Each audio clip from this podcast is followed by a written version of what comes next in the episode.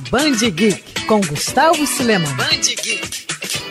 Tudo começou com um rato. Ok, a frase é clichê quando o assunto é o início da carreira de Walt Disney, e para falar a verdade não traduz a verdade histórica por trás do icônico artista, já que antes de criar o camundongo mais famoso do mundo, Disney já havia produzido outros inúmeros materiais e personagens, como Oswaldo Coelho Sortudo, cuja história daria um bom episódio, hein? Enfim, você deve estar se perguntando, por que eu comecei o Band Geek de hoje assim? Bom, porque em 2020, a primeira aparição de Mickey nas tiras de jornal completa 90 anos. É, rapaz, foi em janeiro de 19 1930 que o animado roedor saiu das telonas para se aventurar no ainda novato mercado de quadrinhos, dominado até então pelas tirinhas. O sucesso de Mickey na Ilha Misteriosa fez com que o personagem, em poucos meses, veiculasse diariamente em 40 periódicos de 22 países diferentes. Hoje as tirinhas originais são objetos raros, disputadas por colecionadores mundo afora no tapa. Mas existe uma forma de você as ler hoje em dia. Desde 2019, a Panini vem dando continuidade a um projeto iniciado pela saudosa editora Abril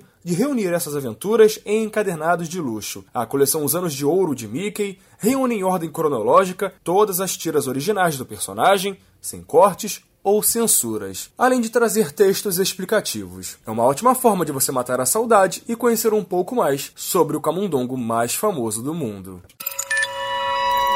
Quer ouvir essa coluna novamente? É só procurar nas plataformas de streaming de áudio. Conheça mais dos podcasts da Band News FM Rio.